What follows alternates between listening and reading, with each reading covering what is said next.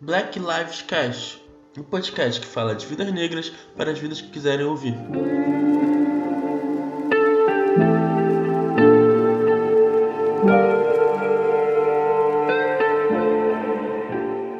Olá, sejam bem-vindos a mais um episódio de Black Lives Cast. Meu nome é Rafael Cruz. E eu sou o Marcos Inácio. Nesse podcast, nós enaltecemos a raça, a cultura e principalmente as vidas negras. Nós já falamos aqui sobre a estrutura do racismo no Brasil e abordamos também como ele se desenvolve, principalmente no esporte. E hoje nós vamos falar sobre o racismo institucional. O que é? Como acontece? E por que acontece? É isso, Marcos. E para nos ajudar a compreender sobre esse tema, estamos recebendo ela, que é comunicóloga, maker, consultora de marketing e conteúdo, produtora, fundadora do Trabalho de Preto e cofundadora do pretaria.org do coletivo Pretaria. E é principalmente preta. Catiuxa Vatuzzi, seja bem-vindo ao nosso programa.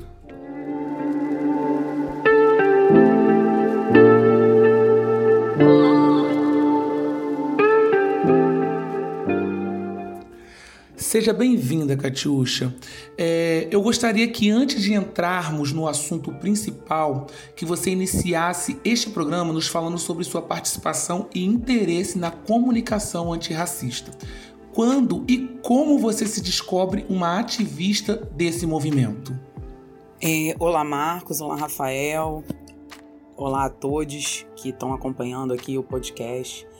É, primeiro, parabenizar vocês né, por abrir mais um espaço para a gente poder discutir negritude discutir as questões raciais. Mais do que importante, mais do que central essas discussões nesse momento. É, bom, como é que eu começo, como é que eu me torno ativista? Eu acho que a gente se torna ativista sendo uma pessoa negra no Brasil no momento que nasce, né? É, o fato de estarmos vivos já nos torna ativistas, né? É, e resistir a tudo que a gente resiste ao longo da nossa vida também nos faz ativista. Agora, de fato, é, é, ter esse encaminhamento em direção ao, ao movimento negro, é, na verdade, hoje a gente falar os movimentos negros, né, porque não, não é mais um movimento negro é, unificado, são diversas organizações que se conectam ao movimento negro unificado e, e que em cada área, em cada território, dentro da, da, da sua área de atuação, vão fazendo frentes né, de luta e, e, e, se conectando de alguma forma ao movimento negro. É, então, assim, o que, que acontece comigo? Eu chego numa, numa idade adulta, começo a trabalhar, me dou de cara com, assim, na, na infância a gente vive aqueles, aquele racismo do preconceito da criança, na escola, do cabelo, do nariz, aquela coisa toda. Depois, na vida adulta, eu vi como é que funcionava o mercado corporativo e entendi que não havia um espaço ali para pessoas negras, né? Que as pessoas negras estavam sempre nos cargos é, de, de subalternidade. E, e aí resolvi empreender, e aí produzia evento, produzia bandas, enfim. Já era uma coisa muito latente dentro de mim, construir o meu espaço, já que o mercado corporativo era é, é, bem restrito para o crescimento e para o desenvolvimento de carreira para pessoas negras, né? Eu entrava para fazer as provas de estágio, só tinha eu de negra e todas as outras pessoas brancas. É, a partir desse momento eu começo a fazer muita pesquisa, a internet também começa a ganhar força, porque quando eu era muito criança não tinha internet ainda, então quando eu começo a, a ter contato com a internet eu já tô com 18 anos para 19, aí começa a ter essa história da gente estar tá mais, começar a falar de internet, né? Mas ainda não era nada do que é hoje, não tinha Orkut, não tinha Facebook, não tinha nada disso. Mas eu comecei ali a ter acesso ao computador e a partir daquele momento ali dos meus 20 anos e tal, eu começo a fazer pesquisas sobre negritude, sobre racismo, sobre uma série de questões que já eram questões que me incomodavam desde a época da infância.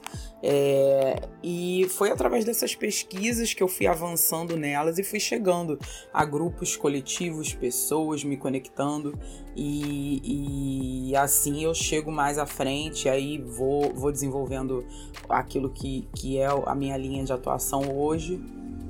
É, que hoje eu atuo tanto no afroempreendedorismo como também na comunicação antirracista. são duas frentes de luta aí, dentro do que eu posso fazer, do que eu posso atuar, dentro da, do meu campo territorial. É, são duas frentes de luta que eu abracei, mas que a gente tem que entender que a gente tem diversas frentes de luta, né? O racismo ele tá em tudo e ele tem é, é, os seus braços em todos os segmentos da sociedade, né? E a gente precisa mesmo de diversos coletivos lutando e pautando é, as nossas questões de toda sorte, né? Então, é, foi dessa forma. Comecei pesquisando, comecei me conectando a mulheres negras potentes que foram, que já eram mulheres que, que nossas mais velhas, que já tinham muito para me ensinar, muita sabedoria ancestral e que já estavam nos, nos movimentos e coletivos há mais tempo que eu, que foram abrindo frentes para mim e que eu pude me conectar. E aí é assim que eu me, que eu me, me, me digo hoje mais parte desse movimento, mais ativista do que eu já fui. Katiusha, o que nós queremos saber e compreender aqui hoje, afinal de contas, é o racismo institucional. Você pode explicar pra gente? Então, é, acho que primeiro, quando a gente vai pensar racismo, a gente precisa pensar racismo a partir da ótica de, de sistema, né? O racismo é um sistema econômico que privilegia um grupo em detrimento de outro. É, então, o racismo institucional nada mais é do que essa lógica aplicada às instituições. Isso significa dizer menos oportunidades para pessoas negras é, no mercado de trabalho, maior dificuldade de acesso das pessoas negras à educação, maior dificuldade de acesso das pessoas negras à saúde, maior dificuldade de acesso das pessoas negras é, a políticas públicas, né? É, e aos espaços de poder, sejam ele, seja ele intelectual, é, é, econômico, enfim, todos os espaços de poder, poder de influência. É, sempre a, a, a pessoa, a população negra sempre vai encontrar barreiras maiores devido ao racismo institucional. Sim, algo muito agravante. E um dos locais em que a gente mais percebe né, e escuta relatos da atuação desse tipo de racismo são nas instituições privadas, por exemplo, na hora das contratações no mercado de trabalho. É, na sua opinião, por que a população negra, mesmo sendo a maior população, é a menos representada em cargos de alta relevância? É, a gente precisa entender que os cargos de gestão, de gerência das empresas são espaços de poder, né? Então, dentro dessa lógica que um grupo é privilegiado e o outro é o grupo oprimido, é, a gente vai entender que esse espaço de poder ele está sendo disputado por, por esse grupo privilegiado, que vai fazer de tudo dentro, dentro dessa lógica do racismo estrutural para impedir que o grupo oprimido acesse esse lugar. A gente teve uma, uma transformação social muito grande com as cotas raciais, com as cotas nas universidades, que permitiram que muitas pessoas negras acessassem a universidade, e esse é mais um espaço de poder, né? É, e agora a gente tem essa população negra, é, é uma parcela né, formada com ensino superior e que não consegue acessar porque precisa de oportunidade, né? É, e aí entram outras questões, como por exemplo a estética. É, um cabelo dread precisa ser aceito numa grande empresa, uma trança precisa ser aceita numa grande empresa, porque isso tudo faz parte da negritude, faz parte de quem nós somos, né? faz parte da nossa construção identitária. Então, para que a gente também tenha acesso a esse lugar, é, ocupe esses lugares, esses altos cargos, né? a empresa também precisa estar aberta a toda essa transformação é, interna, né, dentro dessa, dessa, dessa lógica. É, é preciso entender também que as, algumas exigências vão criando barreiras para que a população negra não acesse esses espaços. Eu citei a estética como um exemplo, é, e outros, outras barreiras vão sendo criadas, como o endereço residencial. E aí, se você tem uma população preta que, majoritariamente, mais uma vez por conta do racismo estrutural, mora nas regiões periféricas, nas favelas da cidade, é, por mais que, que essa pessoa negra esteja preparada para aquele cargo, aquela empresa vai ter, vai criar barreiras que impeçam a, a população de acessar os cargos de, de gestão e gerência, né? A gente tem também que ressaltar com bons olhos a tentativa de algumas empresas esse ano é, de criar programas é, direcionados às pessoas negras. Sabemos que ainda é muito pouco diante de tudo que a gente precisa de movimentação estrutural dentro da sociedade brasileira, mas já é um avanço e a gente precisa também celebrar esses, essas pequenas conquistas. Entre esses programas, tivemos o da Magazine Luiza, que anunciou um processo seletivo para uma vaga de trainee exclusiva para pessoas negras. Isso repercutiu e dividiu opiniões, inclusive revolta da população branca que se dizia discriminada. Pegando esse exemplo, dentro de um contexto em que você mesmo disse que a força dos movimentos antirracistas tem aumentado, você acredita que ações como essa da Magazine Luiza é um caminho para o enfrentamento do racismo institucional? É, a gente acabei de até dar esse exemplo sem citar a Magazine Luiza especificamente, porque outras empresas também fizeram, como a Roche e tudo mais, e vem fazendo, né, vem se direcionando para isso, para criar programas de estágio, programas de trainee é, direcionados à população negra. É, usei, usei, falei desse exemplo na, na, na pergunta anterior eu vejo com bons olhos sim, porque a gente ainda está no momento de que a gente ainda precisa dessas ações afirmativas de política pública para conseguir alcançar um estágio de equiparação, para então depois a gente pensar em outras questões, né? É, então, como a gente ainda, ainda precisa que seja feita uma reparação, uma equiparação também de oportunidades, da presença negra nos espaços, é, de maior número de, de, de vagas para pessoas negras. Como a gente ainda está nesse momento, a gente precisa ainda sim das cotas. É, das cotas raciais nas universidades, a gente precisa dar manutenção disso e dar ampliação. Né? A gente sabe que a gente tem outros dificultadores, nem, não é só o acesso, mas também como é que esse aluno se mantém com o livro, com alimentação, com deslocamento. Então, tudo isso está envolvido. Como é que esse aluno também, na vida adulta, é, deixa de ir trabalhar para poder estudar e concluir a universidade. Tudo isso está nesse jogo, está é, tá em questão quando a gente fala de, de desse, desse, desses processos de, de cota nas empresas e, e cota nas universidades. Mas eles são necessários, é o mecanismo que a gente tem de começar a promover alguma equiparação. E aí então pensar em outros, em promover outras ações e outras questões mais adiante. Mas a gente ainda está nesse momento e eu sou totalmente a favor. Agora, Catiuxa, é muito notória a falta da representatividade da população negra no poder de fala para as massas. Por exemplo, na ciência da comunicação, no qual nós trabalhamos, né, eu particularmente não me sinto muito representado. Digo numa bancada do telejornalismo, coluna das grandes empresas de comunicação e sabendo do poder que a comunicação social em si tem, você acredita que as grandes mídias são omissas para o enfrentamento do racismo como um todo, principalmente o institucional?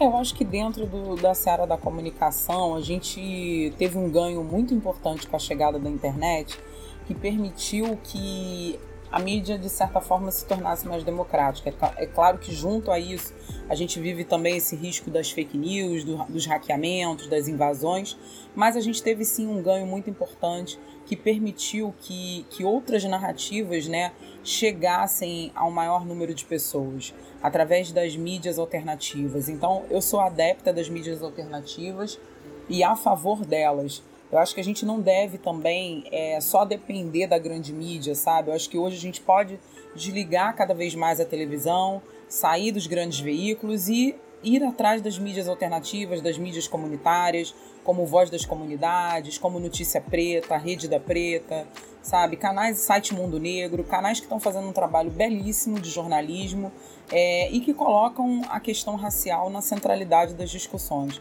porque a gente depender também dos, da grande mídia que nunca é, é, esteve do lado da pauta antirracista, né? Só por uma questão de que eles estão abraçando isso agora por uma questão de demanda de mercado, né? Que a gente precisa ter entendimento disso, não muda a nossa situação, né? Então acho que a gente tem que estar do, do lado certo da história, é, construindo as nossas próprias narrativas, produzindo os nossos conteúdos. Então acho importante a gente dar visibilidade, ser audiência das mídias alternativas, da comunicação é, antirracista, interseccional e cidadã, dos coletivos, de jornalismo, dos grupos sociais, dos movimentos, enfim. Como foi falado no início do programa, aqui é o local onde vamos sempre exaltar a cultura e principalmente as vidas negras. E aproveitando que estamos no meio da consciência negra, para a gente encerrar, eu vou pedir para você citar para nós uma referência negra importante para você e por quê. Eu acho que hoje, assim, a gente não pode falar de, de negritude, de avanço, de representatividade, é, das discussões que precisam ser trazidas à luz sobre negritude e, e, e, e, todas as pautas que envolvem o racismo estrutural, sem falar de Djamila Ribeiro.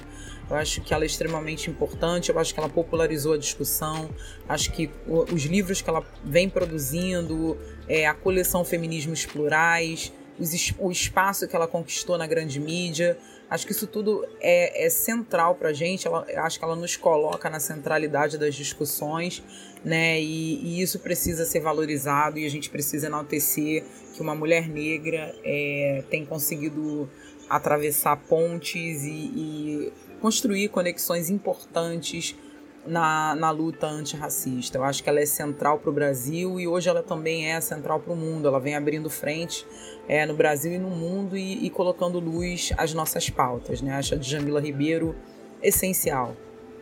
Catiuxa, muito obrigado por colocar luz nesse assunto para nós e nos atender num momento muito preciso para a nossa sociedade. Eu quero deixar aqui o meu agradecimento é, mais uma vez a vocês pelo convite, dizer que eu fiquei muito honrado de poder falar.